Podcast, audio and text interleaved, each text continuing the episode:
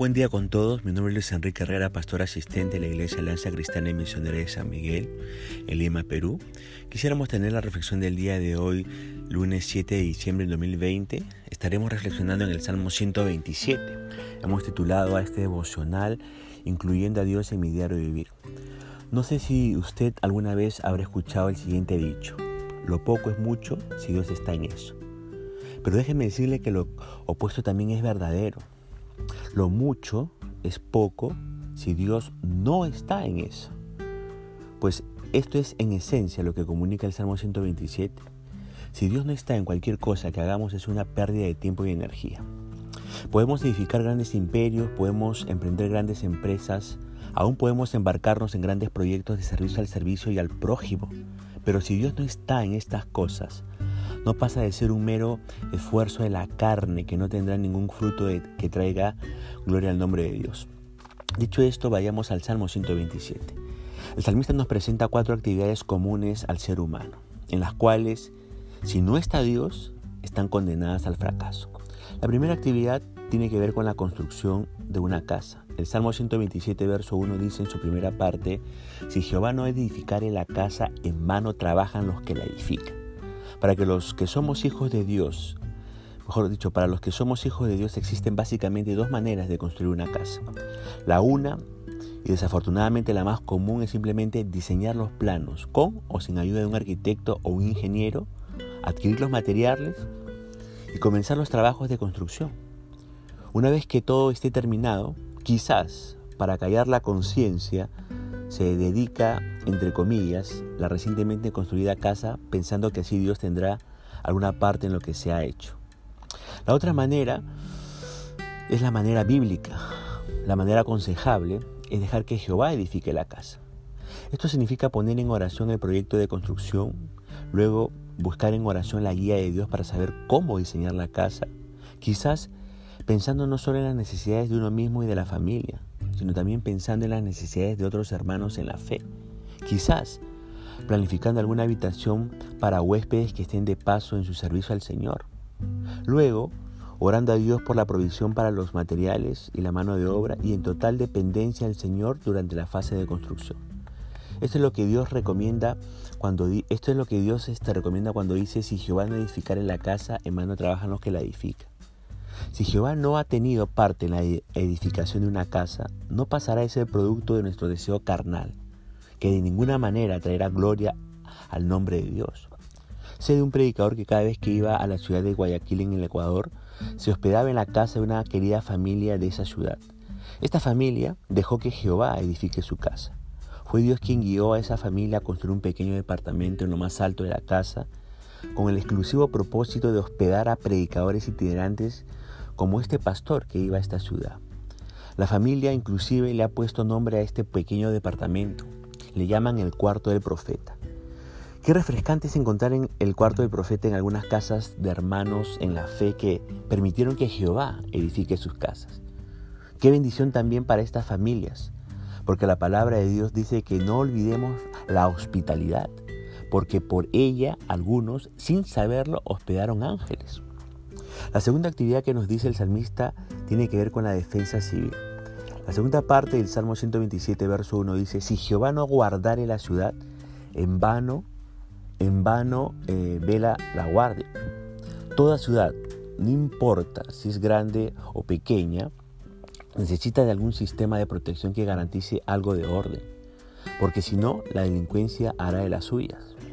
Lo que está diciendo este, este, texto es que la seguridad de una ciudad no depende de la efectividad de sus cuerpos de seguridad, sino de la voluntad y del poder de Dios.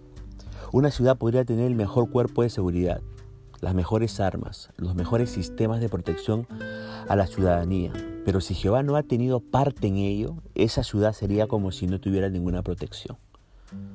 Al salir de su casa, déjeme decirle no haga depender su seguridad de la efectividad de la policía o de la buena señalización de las carreteras o del, o del serenazgo.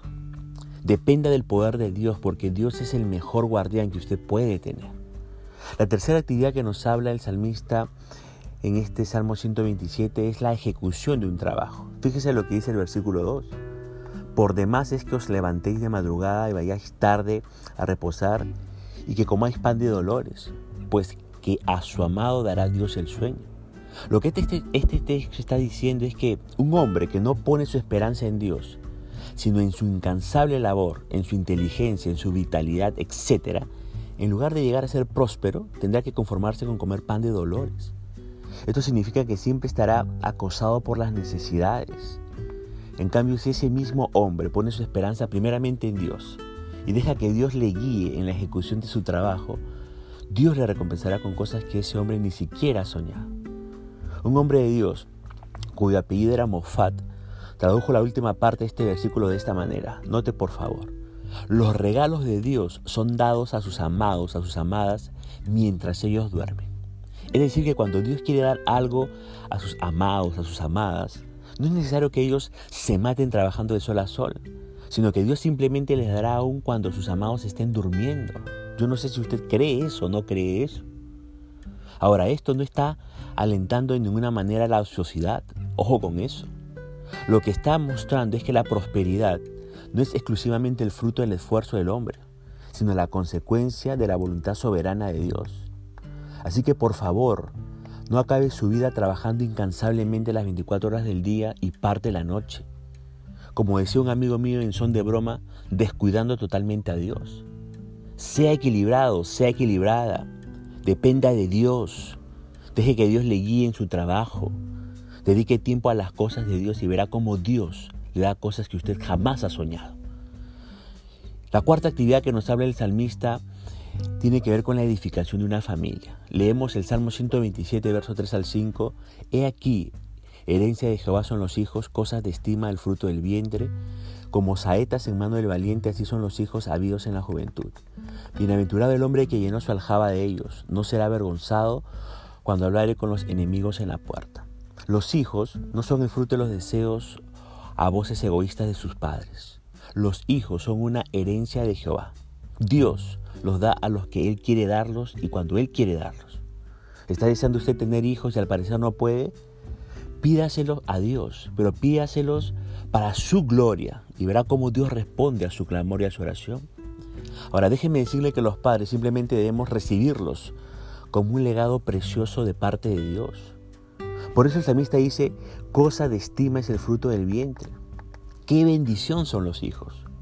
Pero cuidado con mirarlos o tratarlos como si fueran una carga. Ahora, además de preciosos, los hijos son provechosos para poder hacer la voluntad de Dios.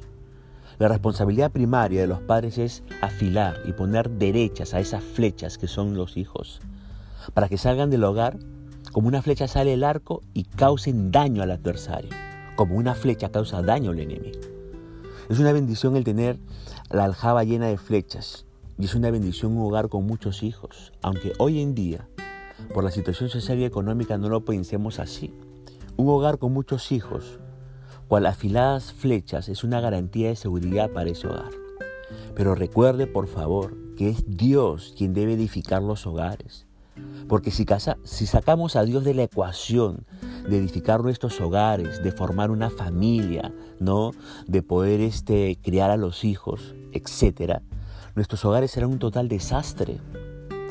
Así como fue el hogar de Elí, este personaje del Antiguo Testamento, un sumo sacerdote que no dejó que Jehová edifique su hogar y sus hijos tristemente terminaron siendo la, gente de la peor calaña, lo cual le costó la vida a sus hijos y también le costó la vida a su padre Elí, este sacerdote del Antiguo Testamento.